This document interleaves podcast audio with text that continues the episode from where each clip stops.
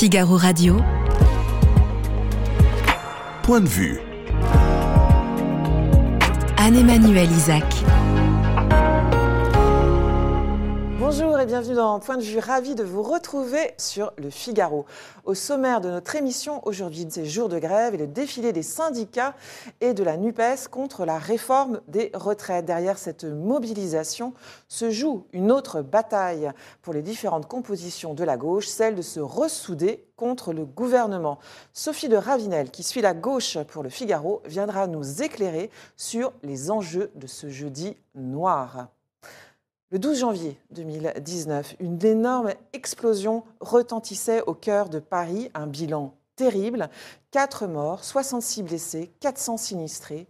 Où en est la rue de Trévise et surtout où en sont ses habitants? Je serai avec Linda Zaourar, présidente d'une association de riverains. Et puis, on parlera enfin des missions de bonheur. Qu'est-ce qui vous rend heureux, vous, les internautes? Euh, Qu'est-ce qui vous rend heureux dans la vie? Envoyez-moi vos, petits messages? Et puis je les relayerai tout à l'heure. Je serai avec Fabrice Midal.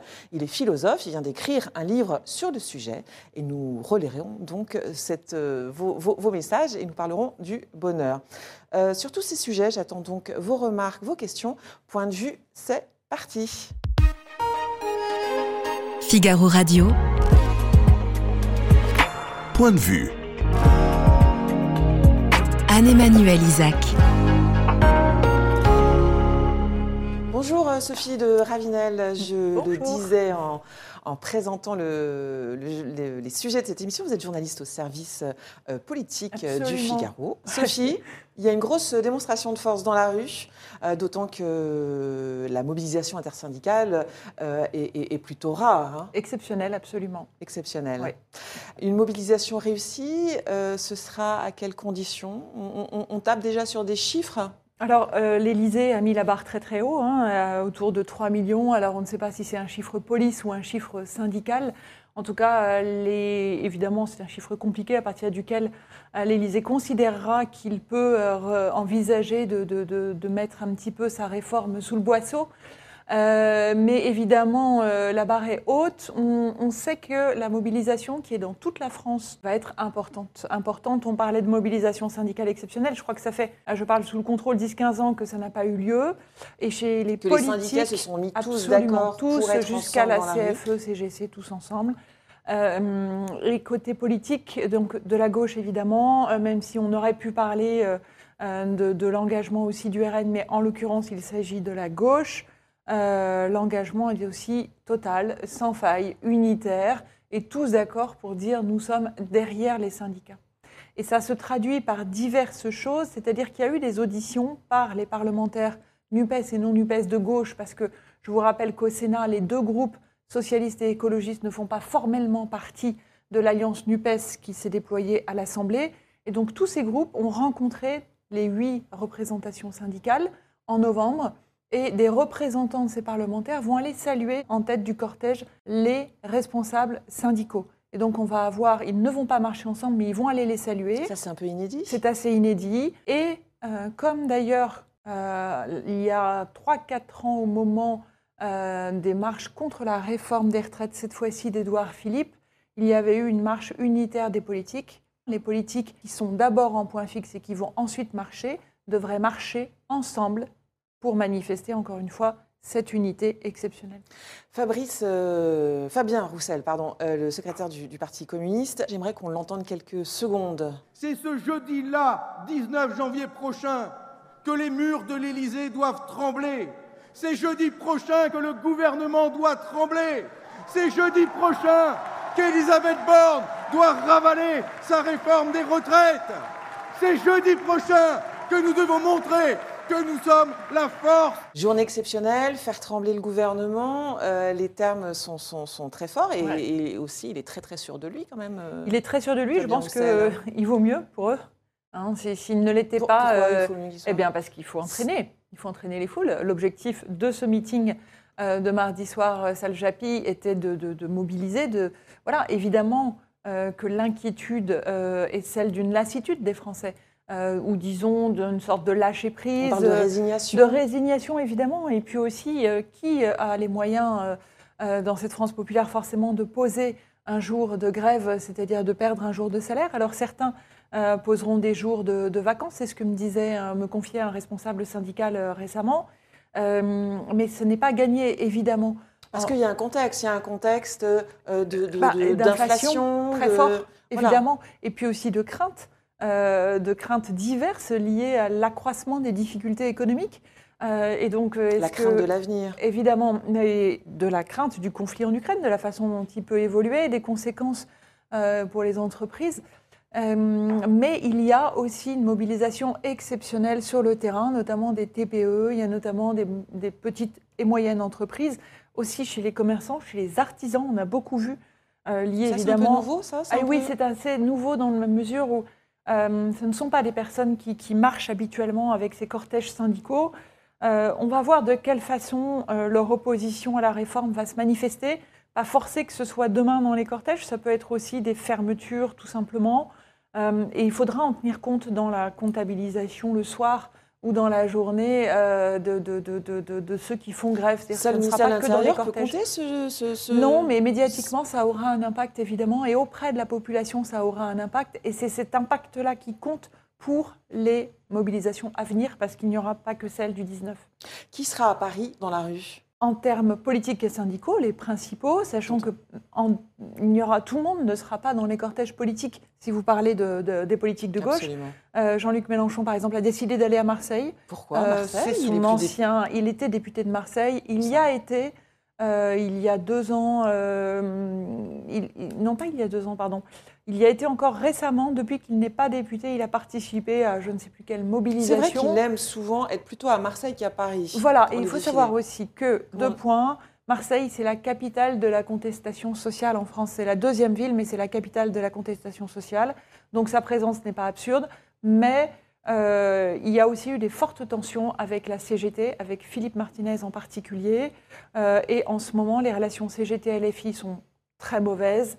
Euh, et sans doute craignait-il ou pouvait-il craindre son entourage ou lui qu'il y ait des, des, des, des, tensions parisiennes, des, syndicalistes qui viennent l'interpeller ou des...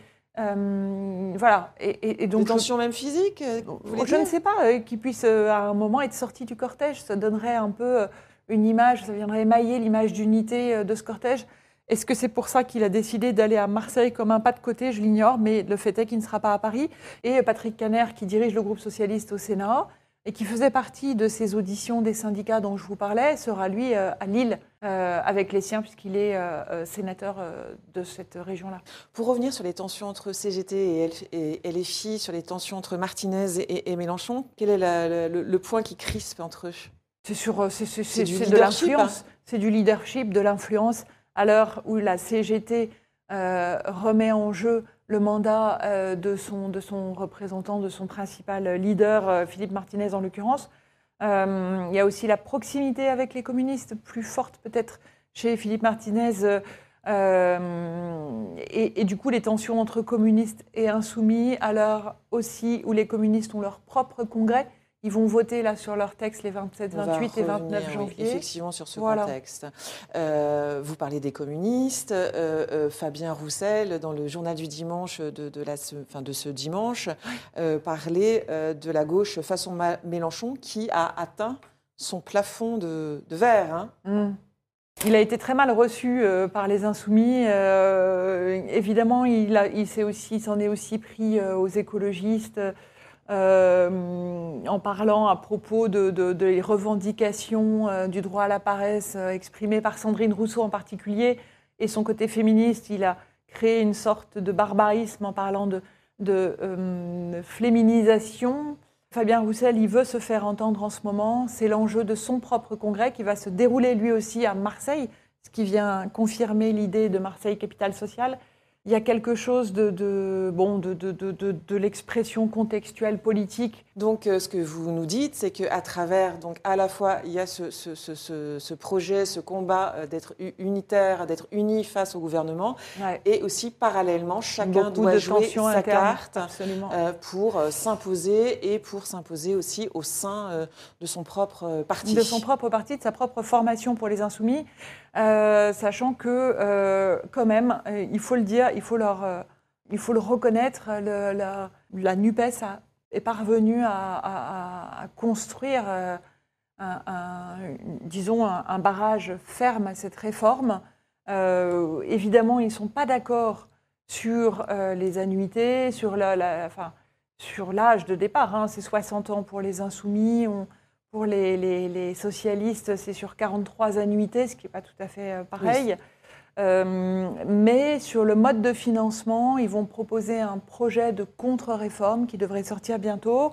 Et socialistes comme insoumis, communistes, euh, écologistes me disent qu'ils devraient se mettre d'accord sur le mode de financement. C'est pour les socialistes de se mettre d'accord Non, pas euh, forcément sur le financement de, des retraites, parce qu'il y a quoi? Il y a de 7 à 10 milliards cumulés de déficit, et il semblerait, selon eux, qu'on puisse parvenir à trouver des solutions communes, des propositions de solutions communes euh, pour combler ce déficit sans allonger l'âge de départ à la retraite.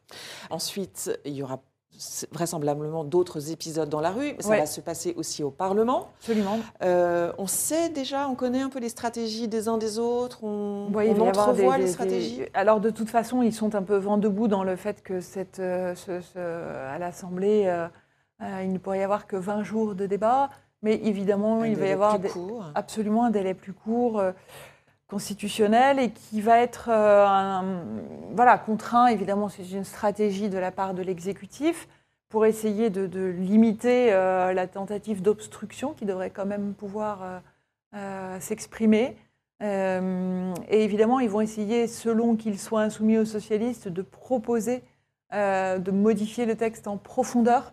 Et donc, il y a chez, au sein de la majorité euh, Renaissance la volonté d'embarquer quelques sociodémocrates socialistes pour essayer euh, d'emmener euh, l'opinion la plus proche de la leur vers chez eux. Et de la même façon qu'il y a au sein de la NUPES la volonté d'embarquer quelques représentants de la majorité. On pense évidemment à Barbara Pompili et à ses proches, mais il y en a d'autres aussi. Je pense à Benoît Barra de la Côte d'Or, député Renaissance, qui lui nous a déjà dit qu'il comptait s'abstenir et d'autres avec lui qui font partie de l'aile sociale euh, de la majorité. Qu'est-ce que vous allez guetter euh, particulièrement? Alors avec Pierre Lepelletier, qui est mon binôme euh, sur la gauche, nous allons être tous les deux sur le terrain, ce qui est le signe, ce qui est assez rare chez nous aussi.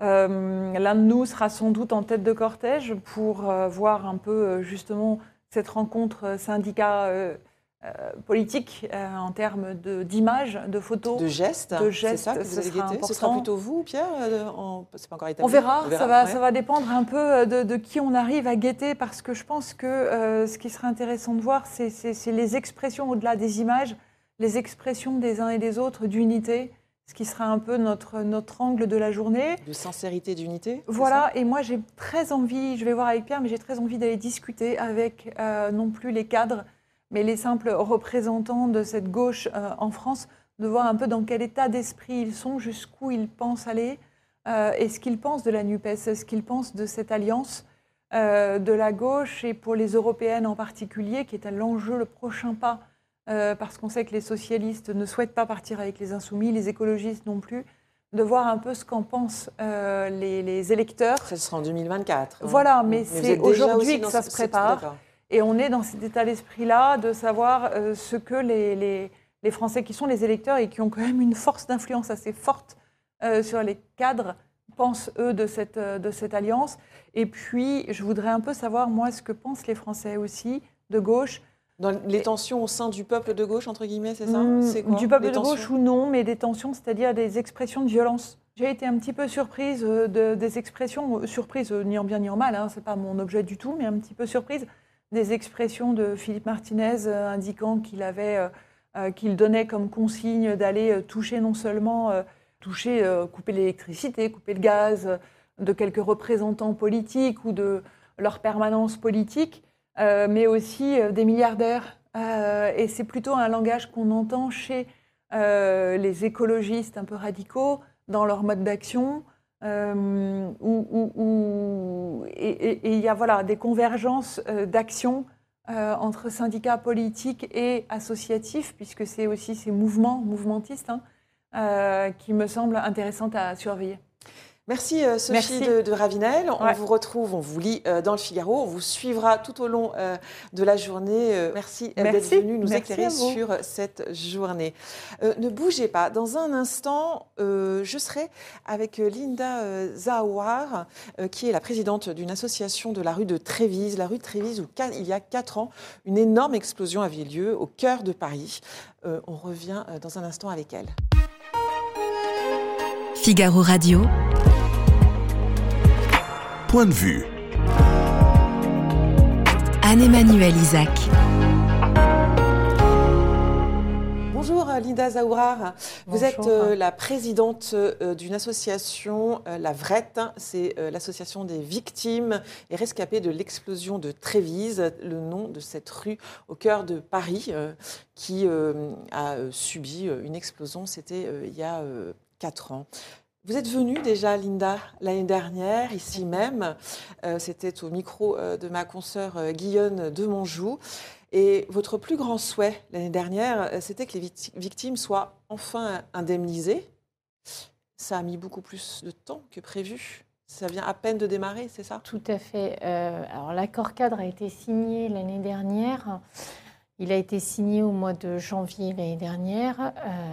la mise, sa mise en place a débuté en avril 2022 et euh, là sur toutes les victimes, euh, il y a huit dossiers euh, qui ont été qui ont été traités par sur combien de dossiers?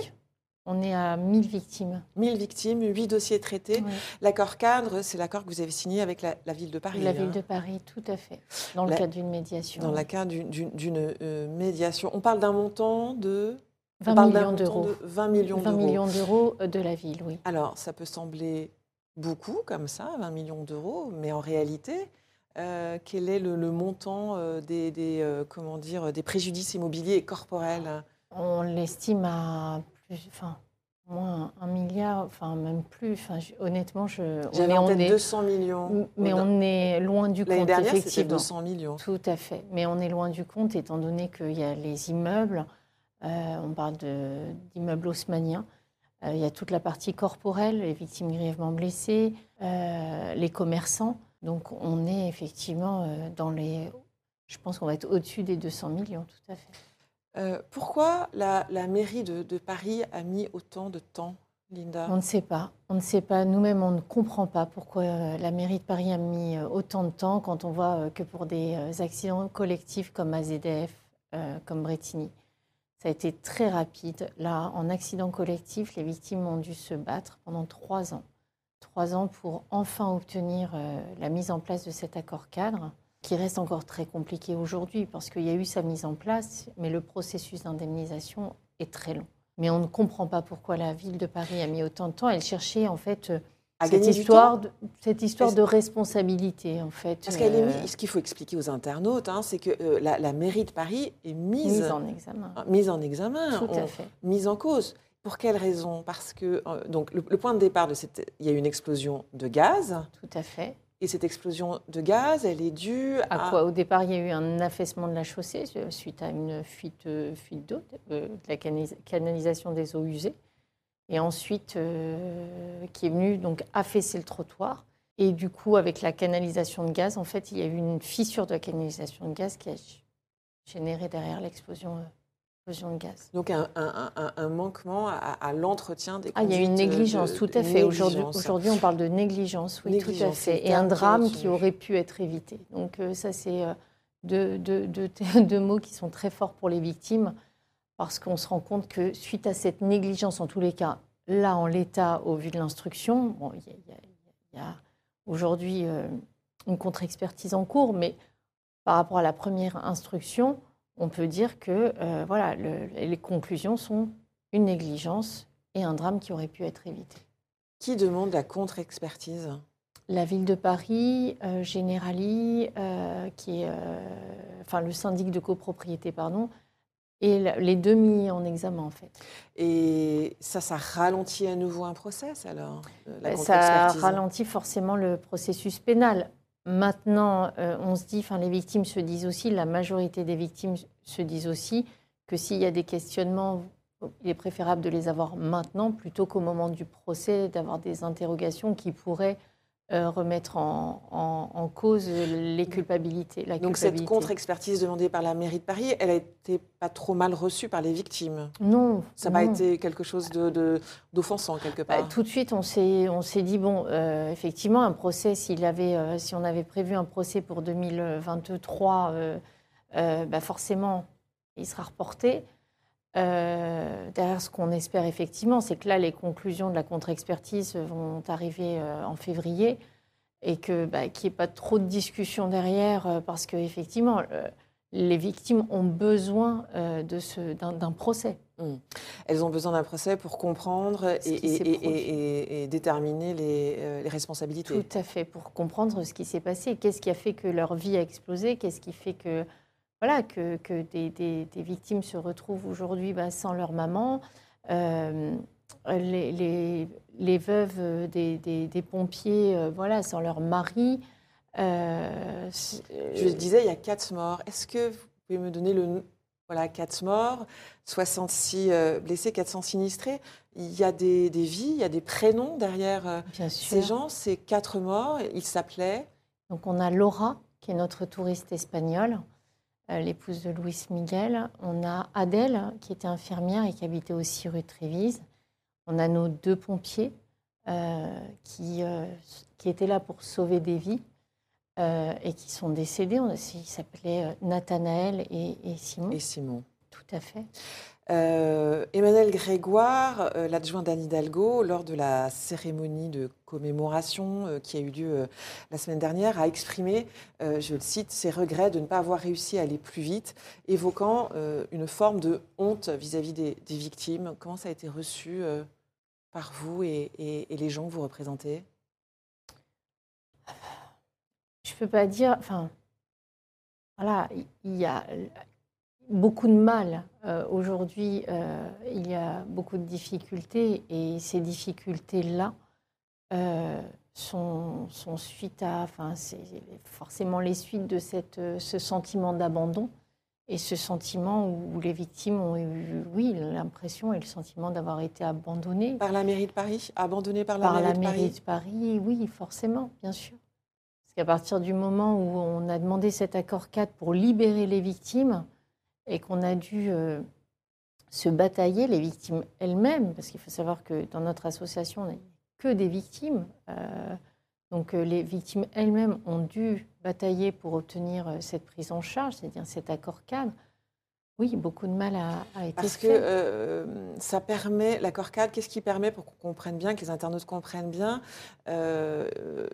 euh, quand on est euh, atteint, euh, alors soit son appartement donc, a explosé, on ne peut plus vivre sur place, les assurances de, de, chacun ont pris le relais, mais il y avait à, compléter. C'est ça que l'accord cadre à permet. Compléter, il y a forcément un complément. Il y a une prise en charge en fait vraiment de, bah, au niveau immobilier bien sûr, oui, des, des, pertes et des dommages, etc. En fait, l'accord cadre a vraiment pour objectif de de dissocier, c'est-à-dire que les victimes n'ont pas euh, à attendre le calendrier pénal et ne sont pas dépendants du calendrier pénal pour, pouvoir être indemnisés et enfin être pris en charge et être indemnisés. Euh, c'est-à-dire qu'en parallèle, l'accord 4 permet une vraie prise en charge, une indemnisation, donner la possibilité aux victimes de se reconstruire, de se soigner, de, se, soigner, tout à fait. Et que et le volet pénal vient en parallèle. Et si, on sait très bien que ça prend toujours euh, beaucoup de temps et que les victimes n'ont pas à subir ce, délai euh, judiciaire. Oui, parce que ce jour-là, c'était un samedi. Hein, samedi matin. samedi matin. après l'explosion, c'est une vision de guerre. Hein. Certains emploient même le mot de, Beyrouth. Et ce sont des, des, blessures de guerre très graves qu'ont subi les gens. Ah oui, oui, oui. Ce matin-là, c'était euh, une zone de guerre. C'est vrai que c'est ce qu'on voit euh, à, à Beyrouth, en Irak. Enfin, c'est vraiment une, vraie zone de guerre. C'était une zone de guerre. Et on a des, blessés graves qui ont des blessures de guerre et qui sont, ont été emmenés depuis la place de l'Opéra en pronostic vital engagé. En, par hélicoptère, donc, euh, ce qui veut dire euh, l'intensité euh, des, blessures. Et aujourd'hui, elles sont handicapées avec, avec des, des, problèmes de mobilité, c'est ça? Mobilité, on, a, on a des problèmes de, de handicapés au niveau du bras, la perte de l'œil. D'autres, c'est au niveau des cervicales, on a les jambes. Euh, on a... personnes sont atteintes dans leur euh, chair, comme ça, parmi les victimes? Dans leur chair, on a une dizaine de victimes graves. Et ensuite, on a des blessures, mais comme c'est des blessures, c'est suite à un souffle, euh, l'équivalent de 30 kg d'explosifs. 30 kg d'explosifs, c'est énorme. Et donc forcément, ça laisse des séquelles. Certaines victimes ont des problèmes au niveau des cervicales, d'autres au niveau de l'audition, tout à fait. Donc et oui. Et puis tout l'impact psychologique aussi, bien sûr. Tout l'impact psychologique. Donc forcément, c'est, on, a, on a vraiment euh, là, pour le coup, en plein centre de Paris, euh, à quelques kilomètres, enfin on est très, euh, nous au Figaro on est boulevard Haussmann, euh, je suis allée ce midi rue de Trévise, c'est tout près, hein, on, est, on est à 5 minutes pour se situer pour les internautes qui n'habitent pas Paris. Alors on a par exemple les Folies Bergères hein, qui sont pas très loin, les grands boulevards. On est vraiment au cœur de Paris. On est au cœur de Paris et, on s'attendait à tout sauf à effectivement une scène, une, scène de, une scène de guerre en plein centre de Paris le 12 janvier 2019 à 8h59. Euh, et, les victimes grièvement blessées euh, qui étaient en face, hein, qui travaillaient dans, les hôtels, ne s'attendaient pas euh, à, exploser et que leur vie, leur corps, enfin tout explose ce jour-là. Vous, votre vie, vous étiez où Moi, ce jour-là Vous arriviez sur place Tout à fait. Au moment de l'explosion? Je suis arrivée quelques minutes après l'explosion. et effectivement, moi, j'ai vu cette, cette scène de guerre. Je n'y honnêtement, je n'y croyais pas. Enfin, c'est compliqué pour un, humain de, vivre, de, voir, et, de voir ça, et puis de voir la détresse. La détresse, euh, vous aviez les touristes en sous-vêtements dans la rue, vous aviez les gens qui pensaient à un attentat. Là, vous avez votre équipe euh, qui est au sol. Je rappelle que vous étiez la directrice des deux hein, hôtels, de deux hôtels, donc euh, avec une population de touristes étrangers, de touristes français, au cœur donc de, ce quartier, donc on disait qui est, qui est, qui est central. et puis bien sûr votre équipe. Et mon équipe, et la veille, euh, tout le monde était ravi, les touristes, etc. Et là, le lendemain, vous les, vous les retrouvez en sang, blessés. Vous voyez votre équipe qui est entre la vie et la mort. Enfin voilà. Euh, vous avez Luis Miguel qui essaye de, voilà, de, faire Luis Miguel, c'est le mari euh, donc de, de Laura, euh, ces deux touristes espagnols qui étaient venus en lune de miel à Paris passer quelques jours. C'est ça. En fait, ils avaient prévu qu'une fois qu'ils auraient un, peu un, budget, ouais, tout à fait, de venir sur Paris pour, pour passer une lune de miel, tout à fait. Et nous, on, euh, on a accueilli Laura et, Louis Miguel le vendredi quand ils sont arrivés. Donc Laura, on l'a rencontrée et, le lendemain, effectivement, voilà, elle, n'est plus là. Euh, c'est aussi des, liens euh, très forts hein, que vous avez avec les victimes et notamment par exemple avec Louis Miguel, donc le, mari de, Laura et, même ses enfants. Hein, je crois savoir que euh, vous êtes en lien très fort avec eux et que, que les filles euh, de Laura vous appellent euh, Tata Linda. Hein. Oui, oui. Les enfants, il a deux, deux, garçons et une petite fille adorable qui, au décès de leur maman, avait 3, 7 et 9 ans. Et, et, forcément, ça a été un choc pour, pour les enfants. Et aujourd'hui, oui, on a des liens très, très forts avec Louis Miguel et ses enfants. Et oui, il m'appelle Tata Linda, tout à fait. Cette rue de, Trévise, elle est quand même euh, ouverte un peu plus euh, qu'auparavant. Il y a des travaux. Euh, l'hôtel Mercure, vous étiez, vous travaillez à Rouvert. La vie quand même reprend un petit peu ses droits dans ce quartier? Elle reprend sur un trottoir. et cette rue était loin de. Enfin, on n'était pas sur un trottoir, on était vraiment sur la rue. C'était vivant. C'était Et, là, aujourd'hui, avec les travaux, etc., enfin, nous, on y était pour les commémorations la semaine dernière. C'est vrai qu'elle, enfin voilà, ça va être compliqué encore le temps des travaux pour qu'elle reprenne vraiment, vraiment euh, la vie, entre guillemets, si j'ai envie de, si je peux dire.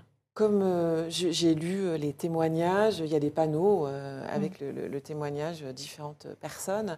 ce qui m'a frappé, c'est que tout le monde a quand même partage ce sentiment de vie volée. C'est votre sentiment aussi? Oui, parce que forcément, enfin, je veux dire, on se, rend compte que tout ça est la base d'une fuite, d'une fuite d'eau. Et on se dit, sur la base d'une fuite d'eau, d'un affaissement de chaussée, on se retrouve aujourd'hui à 4 ans.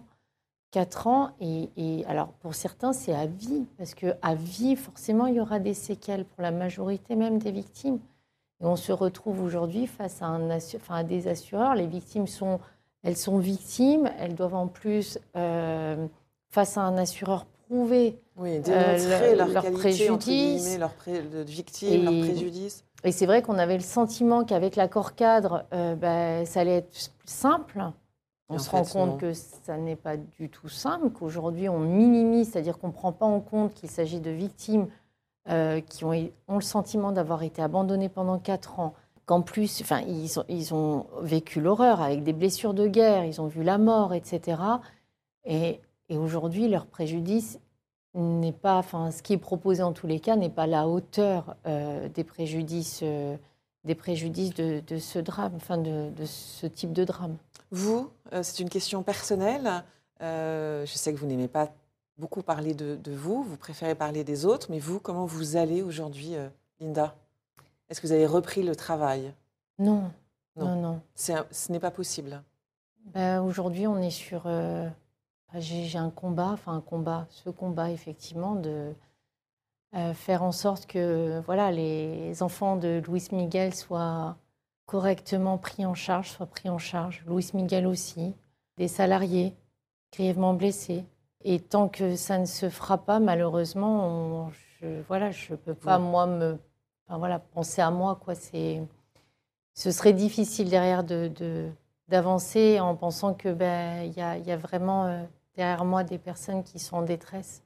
Merci euh, d'être euh, venu euh, au Figaro. Ne bougez pas, dans un instant, je reçois Fabrice Midal. Il est philosophe et nous parlerons de bonheur avec lui. À tout de suite. Figaro Radio. Point de vue. Anne-Emmanuel Isaac. La dernière fois que j'ai été heureux, c'est quand j'ai eu une effusion de l'Esprit Saint. la dernière fois que j'étais heureux, c'est euh, quand j'ai appris que j'allais être père à nouveau. Alors de façon assez étonnante, hier j'ai enterré ma grand-mère, mais j'ai revu toute ma famille. Et euh, c'était un moment à la fois triste et euh, de partage. Heureuse, heureuse, c'est quand j'étais jeune. J'étais insouciante, je ne savais pas je me disais oui, je vais aller à la fac, ça sera comme ci, comme ça, mais euh, c'est pas du tout comme ci, comme ça. Au final, euh, je pense que je suis responsable de mon propre bonheur et j'essaye tous les jours de trouver des bonheurs, des tout petits bonheurs. Donc, euh, mis à part l'état du monde, il n'y a pas grand-chose qui peut vraiment altérer mon bonheur. C'est un micro-trottoir, c'est Sacha Baudoui dans l'équipe Point de vue qui est allé à la rencontre de quelques Parisiens leur posant la question Et vous alors, quand est-ce que vous avez été heureux? J'attends donc aussi, chers internautes, euh, vos, euh, ben, vos, anecdotes. Quand est-ce que vous avez été heureux la dernière fois? Et vous, euh, Fabrice Midal, la dernière fois que vous avez été heureux? Ben, Tout à l'heure, quand j'ai rencontré une journaliste du Figaro que je n'avais pas vue depuis plus de dix ans, et ça m'a rappelé plein de souvenirs, et c'était vraiment merveilleux. Sophie de Ravinel. Et donc, été vraiment très, très touché de, de la voir parce qu'on avait, voilà, elle m'avait interrogé pour un de mes livres il y a plus de dix ans, et donc c'était très émouvant.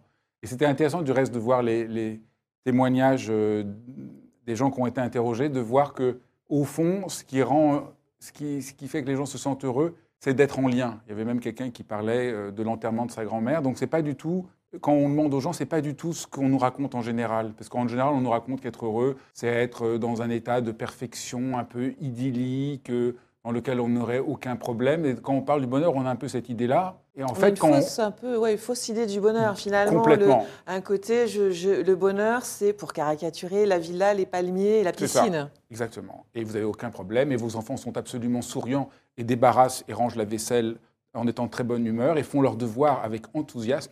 Et donc, on a cette idée-là.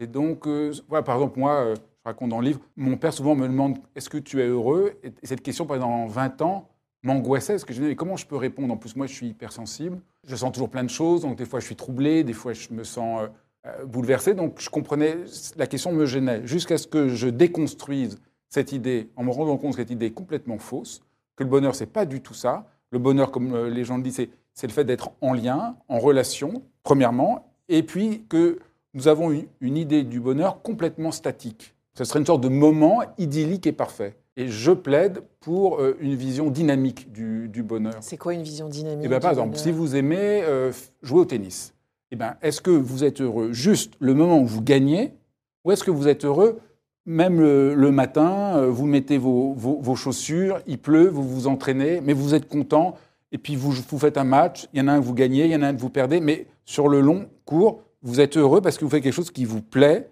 qui a du sens pour vous. Donc c'est ça que j'appelle dynamique. C'est c'est pas que tous les moments sont heureux en tant que tels. Une forme de séquence en fait, de mouvement. de mouvement. Euh. Mais c'est parce que sinon, regardez, les gens qui sont médecins, euh, les gens qui sont euh, profs, c'est pas toujours idyllique. Mais on a le sentiment que ce que l'on fait a du sens. On se sent en adéquation avec soi-même. Et moi, je crois que ce qui nous rend heureux, c'est ça, c'est le fait qu'on est droit dans ses bottes. Ce qu'on fait a du sens. Par exemple, aujourd'hui, on ne parle pas du tout de, de la morale par rapport au fait d'être heureux. Mais moi, je crois que quand on fait quelque chose qui est bien, qu'on sent que ce qu'on fait c'est bien, eh ben on se sent heureux. Vous voyez? Donc pas, ça va à l'encontre de cette idée que le bonheur c'est un truc complètement hédoniste, euh, enfermé sur soi-même, égocentrique. Je ne crois pas du tout. En fait, il y a une confusion des notions, la confusion entre la réussite, le plaisir, le bien-être. Le bien-être. Je dirais, on confond le bien-être et le confort, le bien-être et le confort avec le bonheur. Et là, évidemment, moi je suis philosophe, c'est la grande question philosophique. Aujourd'hui, quand, quand, je dis aux gens, j'écris un livre sur le bonheur, ils disent Ah, tu fais un livre de développement personnel. Je dis Non, je fais un livre de philosophie. Est-ce que c'est la grande question philosophique depuis euh, Platon? Depuis Platon, se demander qu'est-ce qui me rend heureux, c'est au fond se poser des questions sur qu'est-ce qui est juste pour soi. C'est déjà faire de la philosophie. Et moi, j'encourage tous les gens qui nous regardent de prendre quelques minutes et de dire Qu'est-ce qui m'empêche d'être heureux? Parce que déjà, vous êtes déjà en train de faire de la philosophie, vous êtes déjà en train de vous interroger profondément sur vous-même. Qu'est-ce qui m'empêche d'être heureux? Ah ouais, je me prends trop la tête. Je me sens coupable. Je me, sacrifie et je ne suis pas moi-même. Euh, je suis à côté de, ce qui est important pour moi. Je trahis, euh, comme on dit, mes valeurs. Et, là, est-ce qu'on ne peut pas Qu'est-ce qu'il faut savoir pour l'être? Voyez, le, titre de mon livre, ce n'est pas 33 recettes pour être heureux, c'est plutôt un mouvement que j'invite le, lecteur à faire. En lisant mon livre, il fait un chemin pour se replacer dans ce qui est essentiel pour lui. Et quand on est en face de ce qui est juste pour soi, alors on est heureux. C'est plutôt effectivement la résonance en fait de ce qu'on éprouve en fait. Ah, c'est tout à fait clair. de s'écouter. Mais c'est peut-être pour ça en fait que ça fait un peu peur cette question quand, quand, votre père vous la posait un peu systématiquement. À cause de l'idée idyllique, je me disais mais est-ce que je, moi je corresponds pas les palmiers au bord de la piscine euh, voilà. Mais au-delà de ça, cette question, elle demande une introspection. Elle demande une introspection, mais à ce moment-là, la question, c'est pas est-ce qu'on est heureux, c'est est-ce qu'on est en adéquation avec soi-même, et c'est ça qui fait qu'on peut dire qu'on se sent heureux, voyez? Et c'est parce qu'il y a des paradoxes. Plus on est obsédé par le fait d'être heureux, moins on l'est. Il y a plein d'études qui ont été faites euh, en, en, psychologie expérimentale aux États-Unis. Les gens qui sont obsédés par le fait d'être heureux le sont beaucoup moins. Parce qu'on n'est pas, parce que c'est pas en cherchant le bonheur qu'on est heureux. C'est en étant en adéquation avec soi, c'est en faisant des choses qui ont du sens pour nous. Vous voyez, quand quelqu'un décide de devenir, je sais pas, dans n'importe quel métier, quelqu'un décide de devenir médecin, il ne dit pas je veux devenir médecin pour être heureux, mais parce que ça a du sens pour lui. Être heureux, c'est pas un objectif, c'est un chemin. C'est ce que un vous chemin, dites dans voilà. votre livre. Quand on, est, quand on aime, quand on est en adéquation avec soi, alors on se sent heureux. Vous voyez, c'est tout à fait, c'est tout à fait, c'est le, le fruit d'une forme de justesse. Est-ce qu'il n'y a pas quand même, euh, depuis quelques années, une injonction, voire ah, même une dictature au bonheur? Il faut être absolument. Bah, du bonheur comme bien-être. Ce qu'on nous vend tout le temps. C'est pour ça que la question du bonheur, il, est temps de dire attention, attention, c'est une question philosophique centrale. Parce que bonheur aujourd'hui, ça n'est plus qu'une question aujourd'hui de marchand. on vous vend une voiture pour être heureux, on vous vend un soutien-gorge pour être heureux, enfin, on vous vend toujours quelque chose.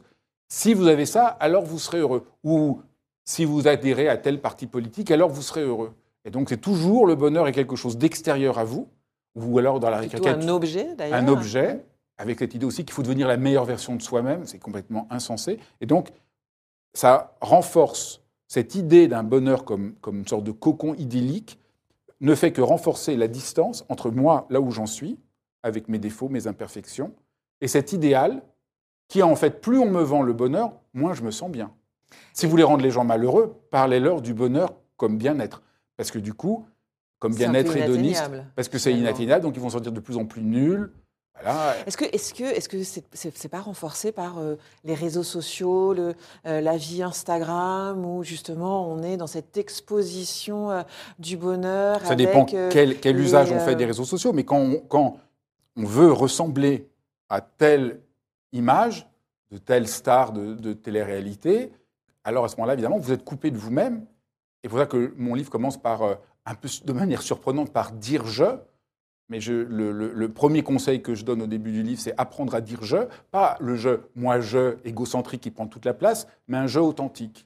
Et quand quelqu'un ose dire je, un je vrai, alors ça ouvre l'espace de communication et, là, quelque chose devient heureux. Moi, j'avais une prof de français, euh, je me souviens, j'étais pas très bon élève, elle faisait un cours sur, euh, sur un poème de Saint-Jean-de-Perse que je ne comprenais pas, et puis d'un seul coup, elle a dit, je vais vous dire pourquoi j'ai choisi ce poème.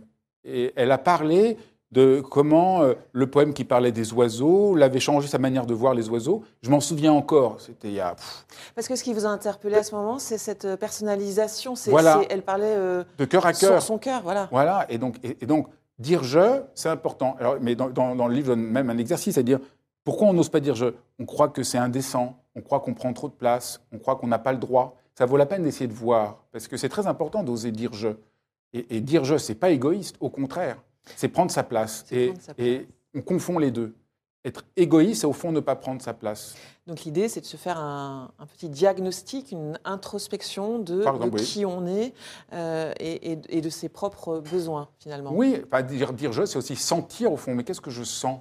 Qu'est-ce que j'aime? Être à l'écoute de soi-même. Oui, ou à l'écoute de soi-même, ou à l'écoute de ce qui se passe. Vous savez, il y avait cette fameuse anecdote que j'aime beaucoup. Euh, Proust euh, se promène avec avec euh, Lucien Daudet. Ils ont écouté la symphonie de Beethoven et Lucien Daudet dit Ah, poum, poum, poum, poum, poum, en chantant. Et Proust lui dit Mais c'est pas avec votre poum, poum, poum que vous dites quoi que ce soit. Essayez de me dire quelque chose, de, enfin, essaye de me dire quelque chose de ce que tu sens, toi, vraiment, de la symphonie. Donc, ce n'est pas forcément un travail d'intériorité, ça va être un travail aussi d'écouter mieux la musique et d'arriver à dire quelque chose. S'il disait Voilà, juste Ah, euh, c'est ça qui m'a touché. Euh, la manière dont le rythme. La mélancolie de, tel mouvement. Ben, et donc, d'un seul coup, là, il y a une communication qui a lieu. Et donc, il y a une résonance et, ça chante. Et quand on, je pense que être heureux, c'est sentir que le monde chante. Est-ce que euh, néanmoins, on, sent quand même qu'il y a parfois des gens qui, sont, qui ont plus d'appétence vers le bonheur? Est-ce que euh, il y a quelque chose de neuronal qui se passe? Est-ce qu'il y a des ah, gens qui sont plus sujet, parce doués pour euh, le bonheur ou pas? Ah. Ou est-ce qu'on peut apprendre à être heureux? Moi, j'avais tout pour ne pas être heureux parce que j'ai eu une enfance vraiment difficile, une histoire un peu lourde, et je trouve que on peut apprendre. Je crois que, enfin, disons, puis c'est la grande idée philosophique. C'est que le bonheur. pas forcément les clés entre guillemets du bonheur avec vos parents. Mais vous savez, moi, je suis très dubitatif de l'idée que, parce que, bah oui, c'est sûr que si vous, les situations sont vraiment trop horribles, c'est sans doute difficile. Si vous avez vécu des traumatismes trop lourds, mais quand même, euh, il y a des gens qui ont vécu des enfances difficiles et du coup, ça, les force à s'interroger, à se questionner et à essayer de transmuter ça pour essayer d'être heureux. Et il y a aussi des gens qui ont vécu des enfances très heureuses et qui après sont nostalgiques à jamais de l'enfance perdue. C'est ce que décrit Merleau-Ponty, le chagrin de, son enfance un peu merveilleuse, la perte de l'âge d'un sorte d'âge d'or. Et... donc, euh, c'est difficile, mais je crois que. Enfin, moi, j'ai écrit mon livre parce que j'espère qu'en les gens en le lisant, ça va les aider à faire des petits mouvements qui les rendent plus heureux. Par exemple, rend compte comment on est bouffé par la culpabilité. Euh, voilà, ça, c'est vraiment. Euh, euh, dans le livre, j'explique que la culpabilité, beaucoup de gens souffrent de la culpabilité, ça les empêche d'être heureux. Moi, je, connais bien en plus. Et c'est intéressant de remarquer que 1% de notre culpabilité vient de ce qu'on a fait. 99, pas du tout de ce qu'on a fait. On sent coupable, mais ce n'est pas tout à fait logique et raisonnable. Quand c'est quelque chose qu'on a fait de pas bien, on sent coupable parce qu'on a dit une connerie, on a oublié d'envoyer euh, quelque chose, eh ben, on, peut le rectifier, on peut demander pardon. Mais quand on sent coupable d'être timide, d'être trop exubérant, d'être ceci, on peut rien faire. Ça n'a aucun sens. Et c'est très intéressant de creuser ça, de creuser que, de faire déjà la distinction. Je m'interroge, est-ce que je me sens coupable de ce que j'ai fait ou de ce que je suis? Ce que je suis n'a pas de sens. Et après, c'est intéressant de comprendre que la culpabilité, elle est tout à fait stupéfiante. J'essaie de décrire le phénomène. Quand des parents divorcent, l'enfant qui n'y est pour rien et qui est victime, en quelque sorte, mmh. se sent coupable, a l'impression que c'est de sa faute. Quand quelqu'un se fait attaquer, il a l'impression, on lui vole son téléphone, il a l'impression que c'est sa faute, il n'aurait pas dû le laisser traîner, non pas qu'il y a un voleur qui est mal intentionné, mais qu'il a provoqué souvent, ça. les, victimes innocentes se sentent coupables. Essayez de comprendre ces mécanismes que je décris un peu dans le livre, peuvent être complètement soulageants, vous voyez Et donc on se dit, ah mais je me, je me torture, mais ce n'est pas légitime. Donc c'est intéressant d'arriver à comprendre comme ça plein de mécanismes ou de fausses croyances qui nous bouffent la vie et dont nous pourrions nous libérer. Oui, c'est le titre de votre livre, tout ce qui nous empêche. C'est ça, qu'est-ce qui euh, m'empêche? Qu'est-ce qui m'empêche d'être heureux? Je me sens honteux. Je suis obsédé par le but. Je veux toujours être parfait. Euh, je me sens trop hypersensible. Vous voyez, c'est, à chaque fois, il y a une possibilité de, de changer. Ou alors on a un problème, un autre truc tout bête qui fait que des fois, qui nous empêche d'être heureux, on a un problème, on y pense tout le temps. Il y a une illusion qu'on connaît très bien. Plus je pense à un problème, je pense que je le résous. En fait, je ne fais que m'enfermer dedans. Il faut faire un pas de côté. Il faut, il faut, ça veut dire arrêter de ruminer un problème. Ah, et, regardez, par faire un pas de côté. Ce, qui, est, central dans, ce que, dans, dans l'école de Palo Alto, qui était une école qui, qui, était aux États-Unis dans les années 70, qui ont beaucoup travaillé sur la notion de système. Et quand il y a on connaît aujourd'hui, parce que quand il y a un problème de couple, dire qui a raison, essayer de comprendre la communication dans l'ensemble du système. Donc changer de point de vue. Au lieu de dire qui a raison, qui a tort, peut-être qu'il y a quelque chose dans le système du couple qu'on pourrait modifier. Et donc, euh, faire un pas de côté, on n'est pas un métro, il faut faire un pas de côté. Donc ça, c'est une chose. Par exemple, si vous, vous êtes trop sérieux, ce qui est aussi mon cas, j'ai tendance à être vraiment sérieux parce que j'essaye de vraiment d'expliquer, c'est bien de se rendre compte qu'il faut s'amuser. Et s'amuser, c'est très paradoxalement, c'est sérieux, mais sans l'esprit lourd du sérieux. Parce que quand on est sérieux, ça veut dire qu'on joue avec les règles, mais on, les respecte. Quand on joue, euh, si on joue euh, aux dames, on respecte. Mais il y a de l'amusement. Il y a un jeu. Donc, euh, moi, quand je fais voilà, un entretien, j'essaie de dire, il faut que j'essaie de m'amuser. Ce sera, au lieu de vouloir. de prendre du plaisir, en fait, voilà. plutôt que de la gravité. C'est ça, ça, que ça veut dire. C'est plutôt que se prendre la tête, et on veut tellement être sérieux qu'à la fin, euh, on est à côté. Vous dites aussi dans votre livre qu'il faut aussi accepter bah, la vie avec euh, sa routine, ses imperfections, et, et, et, même dans ce, dans ce côté un peu, un peu simple et humble de la vie, bah, on peut y trouver aussi du, du bonheur. Alors il y a deux choses. Il y a la routine. J'essaye de, de, montrer qu'il y a la routine pénible quand c'est toute sa vie qui est une routine, mais il y a des petites routines du quotidien qui sont merveilleuses. Parce que, euh, ça c'est un philosophe qui s'appelle Ravesson, qui est un grand philosophe du 19e siècle, euh, qui, explique que l'habitude, c'est une dimension euh, spirituelle parce que je laisse tomber certaines choses pour être plus disponible à, la mélodie du monde. Si un musicien a sa routine, il, joue de la musique, il peut, à force de le faire, laisser tomber la technique pour mieux essayer d'exprimer quelque chose. Quand le matin, je, prends, je fais ma toilette, je prends ma douche, je prends mon petit déjeuner de manière un peu rituelle, ben, je m'occupe moins de tous les détails et je suis plus sensible à la mélodie, voilà, à la mélodie du monde. Donc ça, c'est, j'essaie de, de, de, de, donner des louanges à, une, à certains moments de routine. Pas que la, toute la vie devienne une routine. Merci. Mais plus important, mon livre essaye de, de montrer qu'il faut assumer, accepter l'imperfection du monde, que le prince charmant ou la princesse charmante n'existe pas, que le monde est, voilà, on est plein de défauts, le monde, est, imparfait. il faut l'accepter, et c'est une façon d'être heureux. Ça, c'est la finitude. Ça, c'est, en termes chrétiens, la question de l'incarnation. Et, je crois que souvent, on a du mal à assumer, à accepter euh, notre incarnation. Et être heureux, c'est peut-être faire la paix avec notre incarnation, avec notre finitude. Merci euh, Fabrice Midal. Tout ce qui nous empêche d'être heureux et ce qu'il faut savoir pour l'être, c'est aux éditions Flammarion. Point de vue, c'est fini pour euh, aujourd'hui. Merci de nous avoir suivis.